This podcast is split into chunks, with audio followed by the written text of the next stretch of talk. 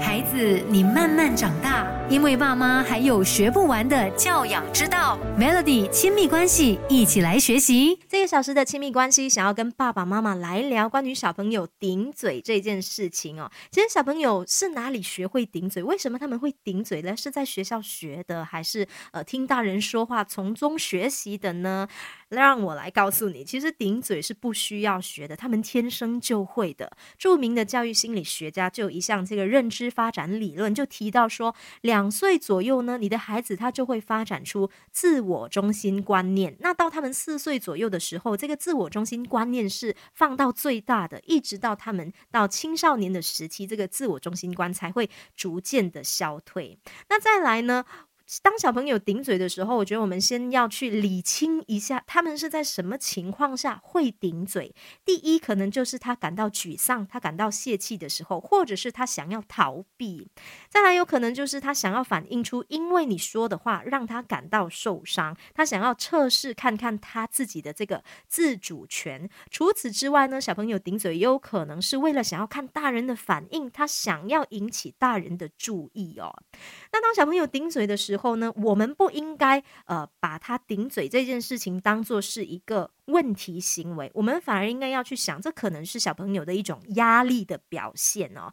因为当小朋友在顶嘴的时候，那时候的他的理智线肯定是断掉的。如果这时候啊，爸爸妈妈你还学孩子就是顶嘴回去，或者是惩罚他，这只会雪上加霜，产生更大的压力，而且你们会掉入一个无限的循环。所以，我们呢，当父母的应该要去了解，说小朋友他顶嘴背后到底是想要暗示什么，想要表达什么，这才是。一个比较好的处理方式。孩子，你慢慢长大，因为爸妈还有学不完的教养之道。Melody 亲密关系，一起来学习。我相信，就是家里有小朋友很爱顶嘴，他肯定有说过这样的一句话，就是跟你说：“哦，我就是不行，我就是不要。”其实，当小朋友说出这句话的时候呢？当爸爸妈妈的，我们先不要发火，我们先来理解一下小朋友他为什么会说出这样的话。当他说他就是不要，他就是不行的时候，可能那个当下呢，小朋友他是对自己有一点灰心的，或者是有一点气馁。比如说他在做功课的时候，他就跟你说：“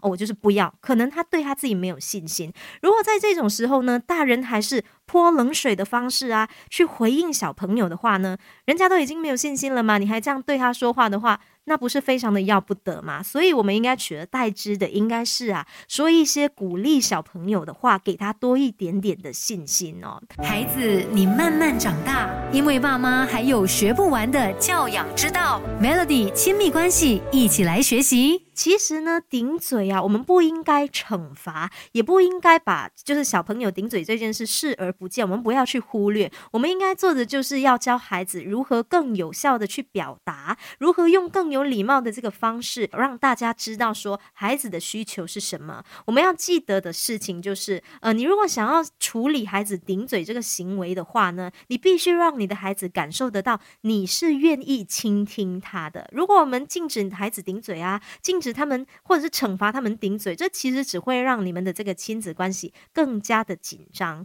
所以啊，如果想要有效的让孩子远离顶嘴，我们不要忘记这件事情，耐心的引导。适当的给予孩子自主权，正向的言语鼓励，还有有爱的沟通方式哦。最后想跟你分享的这一点呢，有时候啊，小朋友他们有一些生理的状态，有一些需求的时候，也会让他们产生压力，也会容易产生这个顶嘴的行为的。